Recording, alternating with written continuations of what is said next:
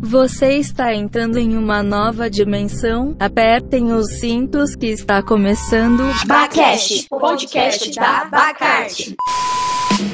Olá a todos, todas e todes desse nosso Brasil, dessa nossa podosfera, dessa nossa internet. Eu, Rodrigo Cotrim Pereira, tenho o prazer de apresentar para todos vocês o nosso podcast, o podcast da Cia Bacarte. Ah, o Bacast, o nosso podcast. Obrigado a todos, obrigado, obrigado, obrigado. A gente tá muito feliz. A gente sim, porque eu tô com um monte de gente aqui na chamada. Vamos começar. Primeiramente, o que é a Cia Bacarte? Nós somos um grupo de atores e atrizes do interior do estado de Minas Gerais, da cidade de São Sebastião do Paraíso. E quem somos? Somos um grupo de teatro que, em meios pandêmicos, em tempos pandêmicos, teve que achar um modo de se reinventar e fazer arte. E por que não chamando mais dos nossos, mais artistas, pra gente trocar ideia, conversar, artistas da nossa cidade ou artistas que já foram da nossa cidade. Lembrando que nós somos apoiados pela Lei Federal Aldir Blanc e apoiados pela Prefeitura de São Sebastião do Paraíso. E eu quero chamar aqui comigo as minhas irmãs do coração. E eu vou começar apresentando cada uma delas para vocês. E a primeira, Ana Luísa, boa noite. Olá. Olá, boa noite, bom dia, boa tarde a todos e obrigado por estarem assistindo. Muito bem, muito obrigada, Ana Luísa. Júlia, você está aí entre nós? Salve! Bom onde você estiver e obrigada. Muito bem. Será que eu consigo falar com a Camila aí do outro lado? Fala, galera. Boa tarde, bom dia, boa noite a todos. É nóis. Obrigado, Cá. E, por último, mas não menos importante nessa fileirinha, Bruna. Você está entre nós, Bruna? E aí, boa noite, ou bom dia, ou boa tarde.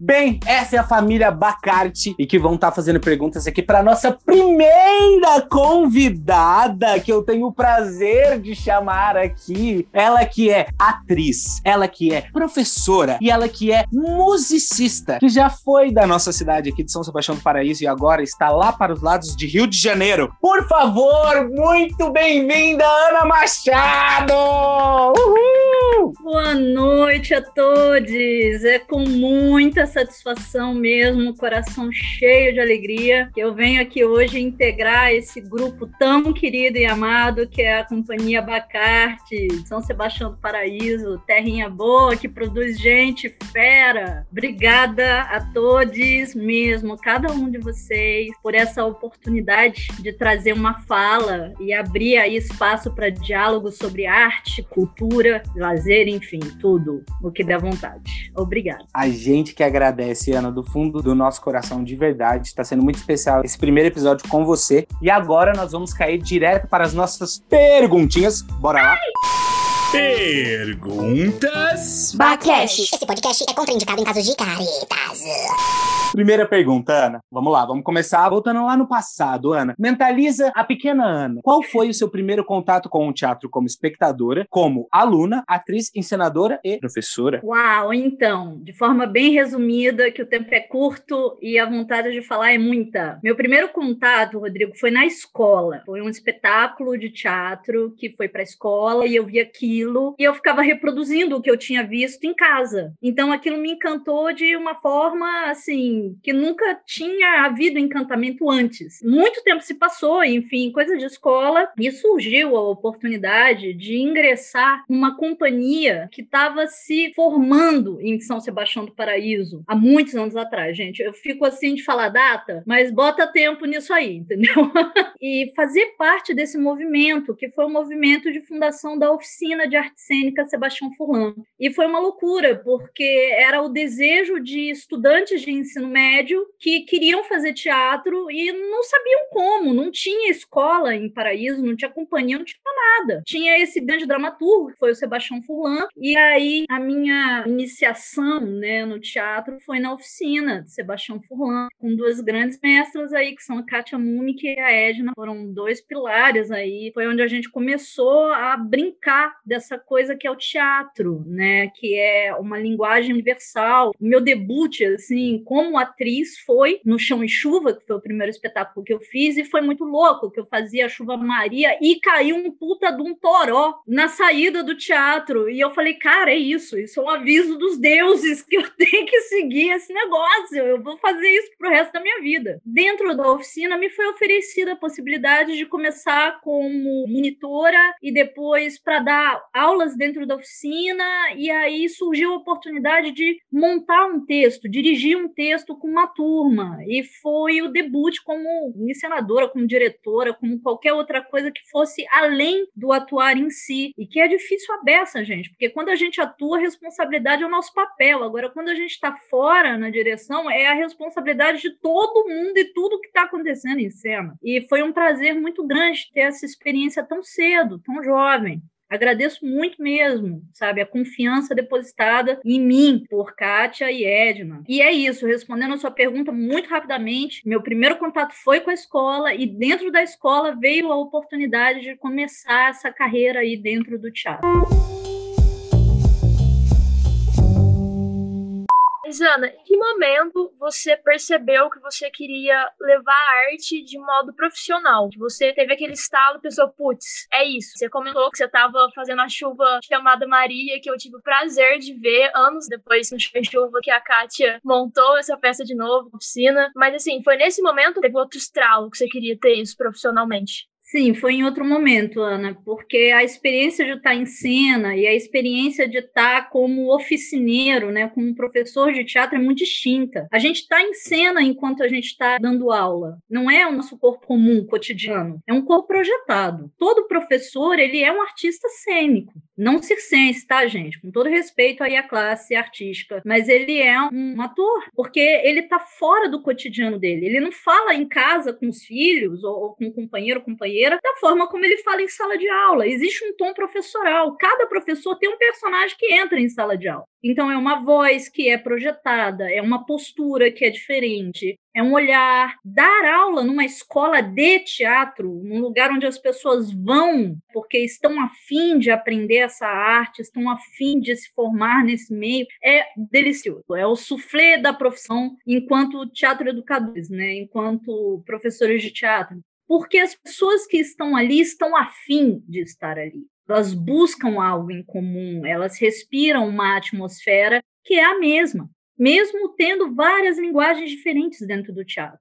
Como professora do Estado, como professora de artes, é outro lance, é um desafio, porque o meio ali é quase o oposto grande parte, eu não quero ser generalista, mas grande parte dos adolescentes que estão dentro de uma sala de aula não sabem por que estão ali, nem querem estar ali. Todo o universo de conteúdos que eles são obrigados a deglutir na marra pouquíssimo disso vai ser aproveitado depois do vestibular, porque eu preciso entrar numa faculdade, porque eu preciso ganhar dinheiro, porque eu preciso comprar minha casa, porque, enfim, é assim que o mundo funciona. E dentro da arte, isso uh, flui de uma forma diferente.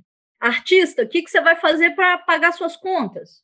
Então, são universos que são distintos. Né? Quando a gente pensa no atuar em si e no atuar enquanto professor de.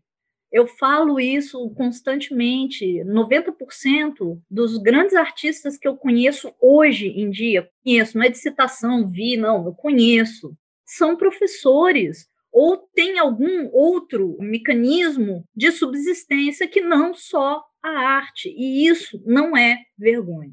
Ah, eu sou atriz, mas eu, eu tenho uma mini fábrica de brownie. Ah, eu vendo café.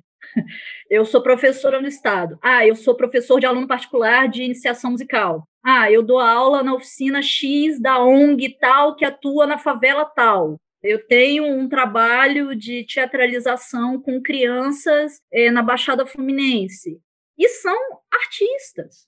O ser artista não implica que você só vive do produto, e aí eu coloco aspas e para o produto artístico que vai ser consumido por uma sociedade. Não, ele é detentor de conhecimentos, que na maioria das vezes vai escapar a mão dele aí, ele não vai conseguir viver disso.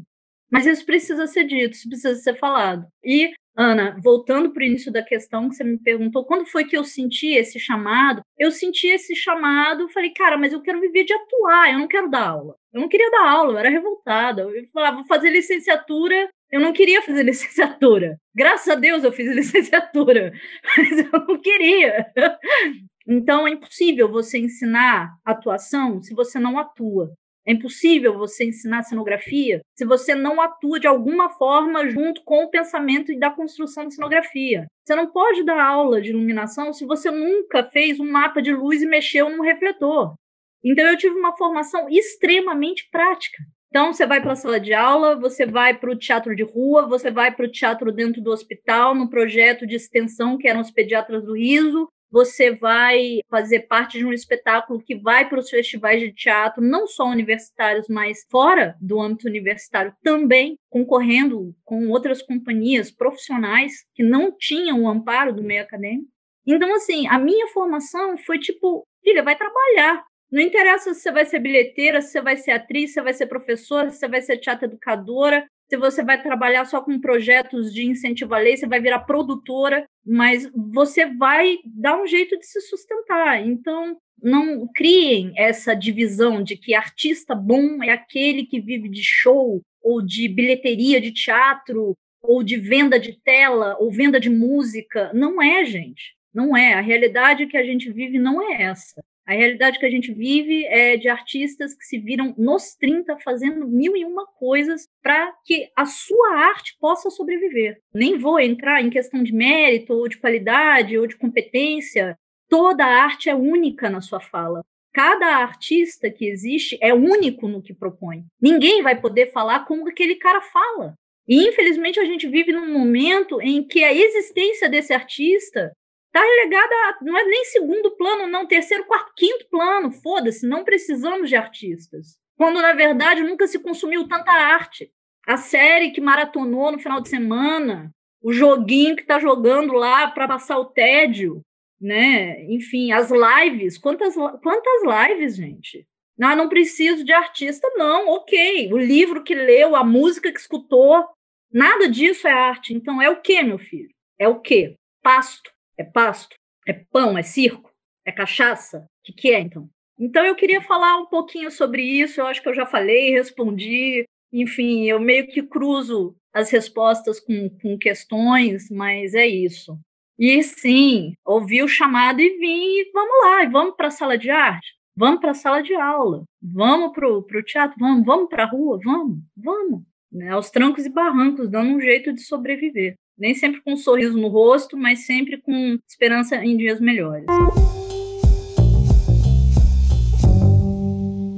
Para você, enquanto professora, atriz, artista, quais seriam as maiores dificuldades em uma cidade relativamente pequena como Paraíso de se ensinar e de fazer teatro? Então, Julia, é uma questão que ela passa por outras questões eu grifei a palavra produção. Então, o problema, o desafio é a produção, mas não é a produção. Né? A gente tem questões sociais, a gente tem questões culturais, a gente tem questões políticas e a gente tem questões econômicas aí envolvidas nisso.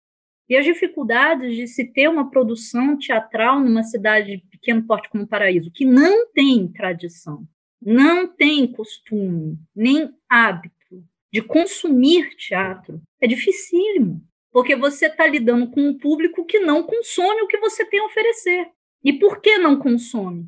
Porque é burro? Não, gente. Não é. O que, é ofertado? O que, que é oferecido em grande quantidade, em quantidade massiva para esse espectador em potência, que não sabe que é um espectador de teatro. Ele é um espectador em potência. Ele não sabe. Ele está acostumado a ir tomar cerveja e ouvir, desculpa aí citar o sertanejo universitário, mas eu não vou ter como fugir disso falando de uma, de uma cultura de São Sebastião do Paraíso, que é uma música que não é composta nem por uma pessoa, é um grupo de pessoas, uma empresa que faz aquilo, é um produto mesmo, destinado a um consumo rápido, fácil. Né? E aí você pensa, pô, mas ok, tá, vou montar um espetáculo em Paraíso. Eu vou falar de quê? Para quem? Eu vou falar de questões políticas? Como? Existe essa possibilidade de eu fazer uma comédia e ser político? Claro! Como é que eu vou inserir isso no mercado? Como é que eu vendo isso? Travestido de entretenimento. Olha, é entretenimento. Você vai entrar ali, vai ser divertido, vai ser rápido, vai ser engraçado, e você ainda vai sair com algum conteúdo. Aquela perante, né? Aqui, aqui na barraquinha, você encontra cinco por um, cinco por um, entretenimento, conhecimento, discussões políticas, engajamento ou não, para não cair no panfletarismo e diversão garantida difícil. Como é que você vende algo para um público que, de antemão, você sente que tem uma resistência de ir ao teatro? Por quê? O teatro é lugar de quê? De um bando de vagabundo que não tem o que fazer e fica lá vestido de preto, fazendo umas danças malucas, falando umas línguas engraçadas que ninguém entende, que por acaso se chama bablação, mas tudo bem. Aí tem uns negócios lá de falar merda um pro outro. Ah, é uma esculhambação esse negócio de teatro. Não imagina, Deus me livre. Que isso, é coisa do capeta. E falar nessa bagunça toda, dentro disso tudo, tem alguma situação, um perrengue ou alguma história muito engraçada que você passou, assim, que você tem para contar pra gente? Ah, gente, muitas, muitas, muitas, muitas histórias, muitos casos. Eu citei é, rapidamente, né, no encontro anterior, a história do microporo, que eu fiquei sem microporo. Microporo não é uma fita crepe, mas é uma fita que age como se fosse um band-aid na pele. E eu fazia um espetáculo em que era só isso que eu usava, além de lama e uma touca na cabeça, para todo mundo parecer um, um, ser. Aquilo tirava a identidade da gente, virava um bando de almas penadas mesmo, almas peladas e penadas. E acabou o microporo e eu não tinha microporo para entrar em cena, mas vai a linda e entra em cena e faz o que tem que fazer, porque são detalhes técnicos, né, que às vezes a gente tem que dar conta. Outra situação, gente, essa foi agoniante. Então, num espetáculo que eu fiz entre 2010 e 2011 chamado Dantes Inferno uma adaptação do primeiro livro da Divina Comédia do Dante Alighieri chamado O Inferno. E a gente fazia as sessões, né, do espetáculo numa ruína em Santa Teresa, chamado Parque das Ruínas. Era uma casa antiga de uma antiga mecenas, meio que ficou abandonada há muito tempo, começou a ruir e aí através de um projeto de restauro, de recuperação do patrimônio, eles fizeram uma estrutura metálica por dentro da casa e ela se tornou um ponto turístico.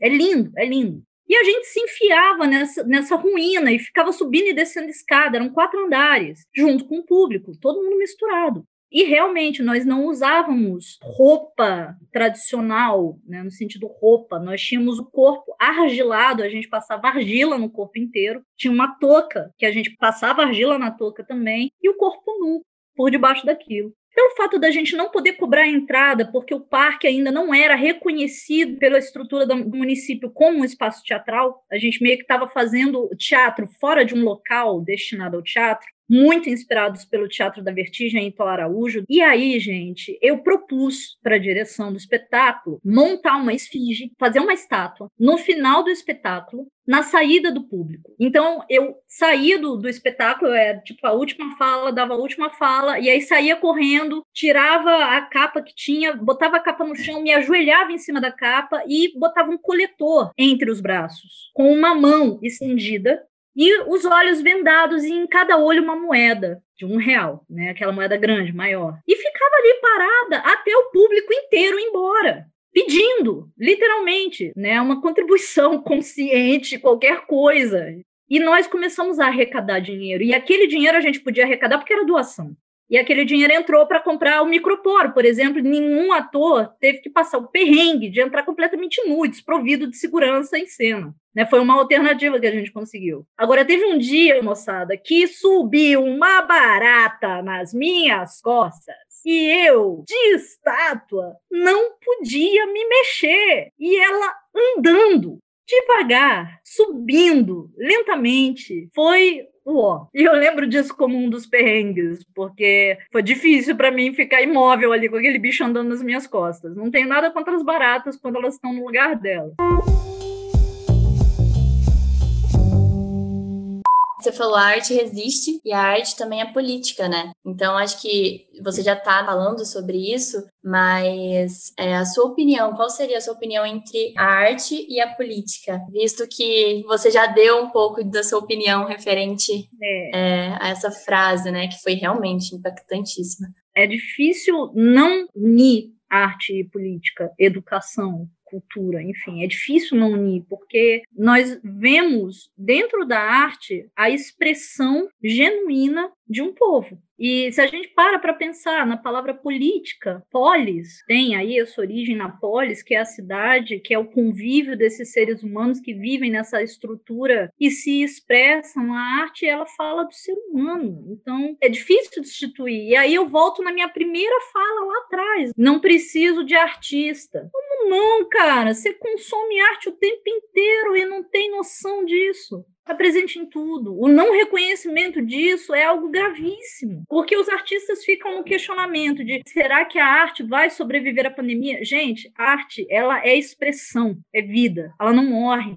E para quem vai entender, vai chegar. É extremamente pontual isso que você fala, Ana, porque eu vejo isso também bastante. Às vezes a gente tem medo de que a gente está fazendo algo muito cabeçudo, muito, oh meu Deus, e sabe? A gente às vezes esquece que todo mundo vai tirar uma interpretação do que está vendo, né? Independente do grau de escolaridade, independente de qualquer coisa. A pessoa está vendo uma expressão artística, uma peça, um quadro, um filme, e por mais, aspas, cabeçudo que isso soe, eu acredito muito que cada um vai tirar uma interpretação disso. E esse é um dos grandes papéis da arte: gerar coisas independente se aquilo é realmente o que você quis dizer ou é só uma interpretação da pessoa, ou sabe? Tipo, eu acho que a arte, nesse sentido, ela é bela porque ela abrange, né? Ela faz você pensar, às vezes, por caminhos que você não pensa. Eu acho que essa sua fala foi precisa, sabe? Voltando um pouco agora, Ana, na questão do teatro em paraíso, Ana acho que a gente vai voltar um pouco nesse assunto, porque afinal somos daqui, né? O que, que a gente poderia mudar e o que, que a gente poderia exigir, sabe? Ou mudar, seria a produção mesmo, como você já apontou? O que, que a gente pode fazer para mudar um pouco a cena artística de Paraíso?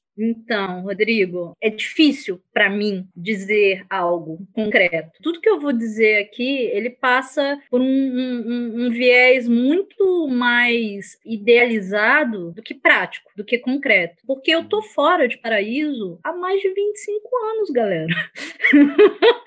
eu sei que eu tenho essa vozinha engraçada, esse jeitinho mas eu já batei na casa dos 42. Eu tô afastada há muito tempo e vivendo uma realidade muito diversa, não mais simples, só somente diversa. Então, quando vocês me perguntaram sobre o que, que precisa mudar, o que, que é possível fazer, eu fiquei quebrando a minha cabeça, tentando lembrar de quais eram as dificuldades que a gente tinha na época. E, gente, poxa, para, a gente estava trabalhando com espetáculo infanto-juvenil na época as produções da oficina eram infantis juvenis. A gente teve o Pequeno Príncipe, aí depois a gente teve mais as pessoas na sala de jantar, aí depois veio, enfim, não lembro se foi o Belém na Curva. Aí dei, voltei, sei lá da onde, com a cabeça super assim: vamos fazer seis personagens em busca de um autor, que é um texto complicadíssimo, existencialista, sabe? Que ninguém que estava fazendo ali estava sacando metade do que estava rolando, né? E, e as dificuldades eram onde é que a gente gente consegue patrocínio? Onde é que a gente consegue auxílio com cenário, auxílio de tecido, gente para fazer figurino, a iluminação? Fora que o teatro em Paraíso, na prefeitura, é um anfiteatro. Ele não é nem um teatro, gente. Ele não tem coxia. Então a gente sabe que só isso já atrapalha você querer conceber uma encenação um pouquinho mais elaborada. O problema não é a quarta parede, o problema é a parede do fundo, que não é parede. Mas não só isso. Principalmente que na época a gente tinha a prefeitura presente cedendo espaço. Então isso isso já era muita coisa. A gente tinha uma sede, a gente tinha um lugar para trabalhar, a gente tinha um lugar para se reunir, um lugar passar texto, estudar técnica. Ter esse apoio da prefeitura é fundamental. Sem isso, putz, ia ficar muito difícil. Então, quando você pensa o que esperar da prefeitura, o mínimo, Rodrigo, mínimo, reconhecimento de que vocês existem enquanto companhia de teatro.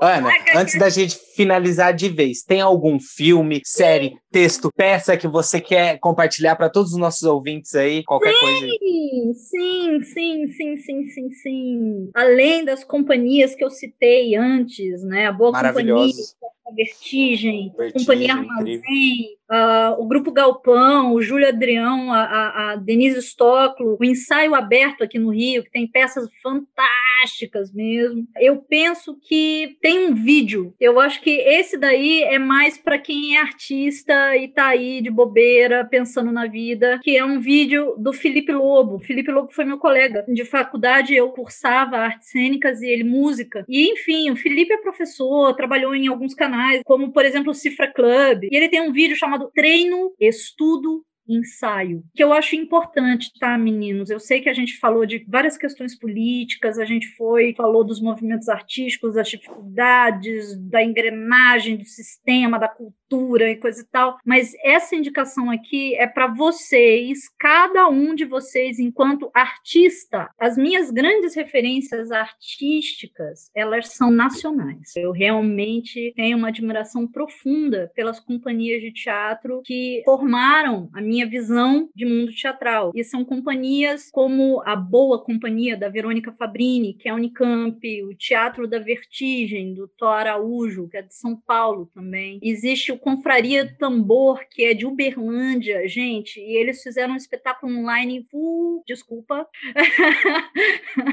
fizeram um espetáculo online maravilhoso, né? Uma adaptação em cima de um grito parado no ar do, do Gianfrancesco Guarnieri. Cara, foi transcendental, assim, foi muito bacana. Eu assisti teatro fora do teatro. Não é à toa que as minhas referências, tipo Denise Stoklos, uh, Júlio Adrião, vêm de encontro a essa questão do teatro fora do local pensado para o teatro. O Thor Araújo e o Teatro da Vertigem, eles têm um primeiro aglomerado que é a trilogia bíblica. Foi muito chocante na década de 90. O primeiro espetáculo, que era o Paraíso Perdido, era dentro de uma igreja, na Santa Efigênia, em São Paulo, uma igreja que estava fechada, enfim. Rapaz, deu um boró, porque um grupo de, de, de senhoras da, da paróquia, extremamente conservadoras, foram para frente da igreja com baixa e não queriam deixar acontecer o espetáculo. Isso virou matéria de jornal. Foi super complicado eles manterem a temporada, mas fizeram assim mesmo. No segundo espetáculo, eles fazem uh, o livro de Jó num hospital, numa ala, e uma ala complicadíssima, porque eles pegaram uma UTI de uma neonatal. Então, gente, imagina os atores falando do processo que eles ensaiavam em uma sala onde nenéns morriam. É denso, não é uma atmosfera como num teatro, como num auditório. E o último espetáculo dessa primeira trilogia é o Apocalipse 1.11, que foi feito numa ala de um presídio. Então, assim, eu tô falando de, um, de uma companhia de teatro que rompe com a barreira do espaço teatral e leva a sua dramaturgia para um local onde você não imagina imaginaria um teatro acontecendo. A gente nunca imaginaria um teatro acontecendo online, porque o espaço virtual parece que a um primeiro momento ele é o extremo oposto do que o espaço teatral traz, que é a comunhão.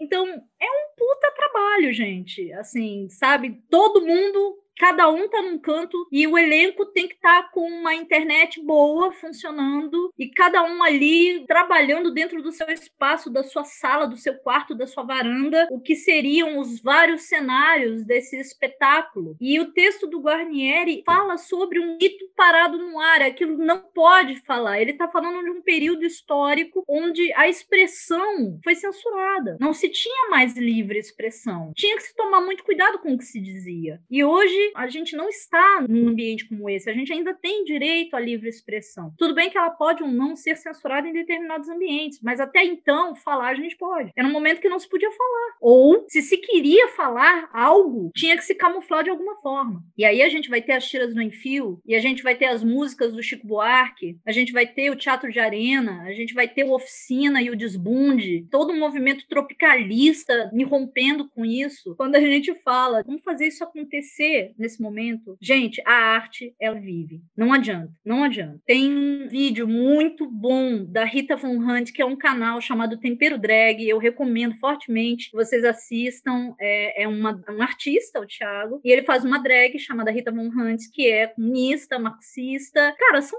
aulas, né? Os vídeos são aulas, sempre trazendo pontos de discussão com N referências, livros, vídeos, enfim, filósofos. E ela fala que no período em que houve né, o Reich e a Segunda Guerra Mundial e houveram os campos de Auschwitz, por exemplo, tinha-se a, a, a pergunta que foi jogada no ar: é possível fazer poesia depois de Auschwitz? É necessário humanidade. Quanto de humanidade em nós ainda existe para que isso aconteça? E a gente está no momento, gente, se a gente para para olhar 1945, 1964, a gente fala, galera, tá suave, calma, não tá suave. A gente precisa se mobilizar e fazer o que a gente sabe fazer, é resistir.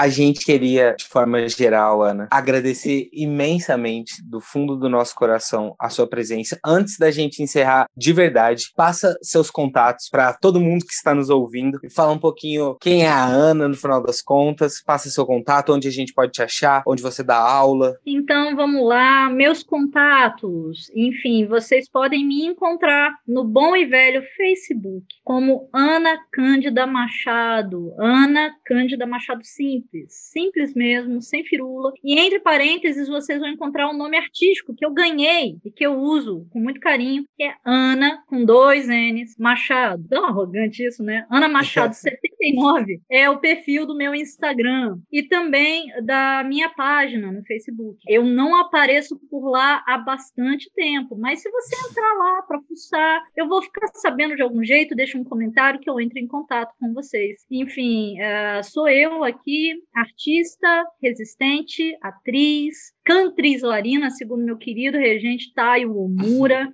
diretor na Sound Painting Rio, e professora de educação artística, professora de artes no estado do Rio de Janeiro, mais especificamente no município de São João de Meriti, que fica na Baixada Fluminense, fazendo parte dessa família orgulhosa que é a CIEP 179, professor Cláudio Gama. E aí deixo meu abraço aos meus colegas, a direção e coordenação maravilhosas mesmo, são pessoas diferentes, no sentido de que sobra humanidade e competência, sabe? Porque são duas coisas que dificilmente andam juntas, né? Humanidade e competência. Normalmente a gente tem uma filosofia equivocada de que competência ela só está relacionada à alta produtividade, mas essa alta produtividade ela deixa de ser competente a partir do momento que ela se usa do sacrifício dos seres humanos. Então é uma equipe extremamente competente e humana, né? Eles lidam com seres humanos ali, não são com números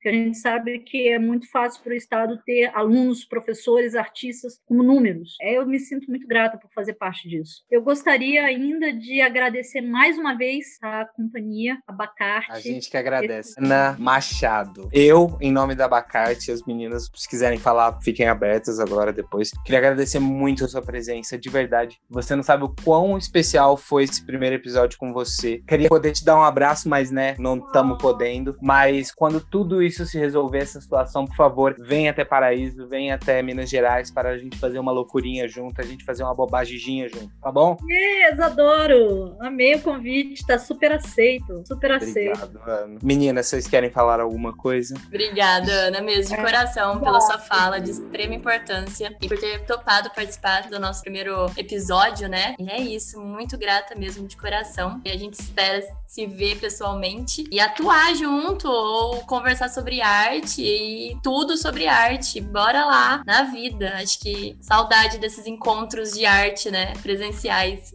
Obrigada mesmo, Ana, mais uma vez. Okay, vamos jogar, vamos brincar. A gente brinca junto com a alma. Perfeito. E para quem tá ouvindo a gente, lembrando que os, as nossas redes sociais são Facebook, Ciabacate, Instagram, arroba Ciabacate. A todos, todas e todas que estão nos ouvindo, muito obrigado. Esse foi o nosso primeiro episódio de entrevistas da Ciabacate, do Baquete Podcast, o nosso podcast. Bom dia, boa tarde e boa noite.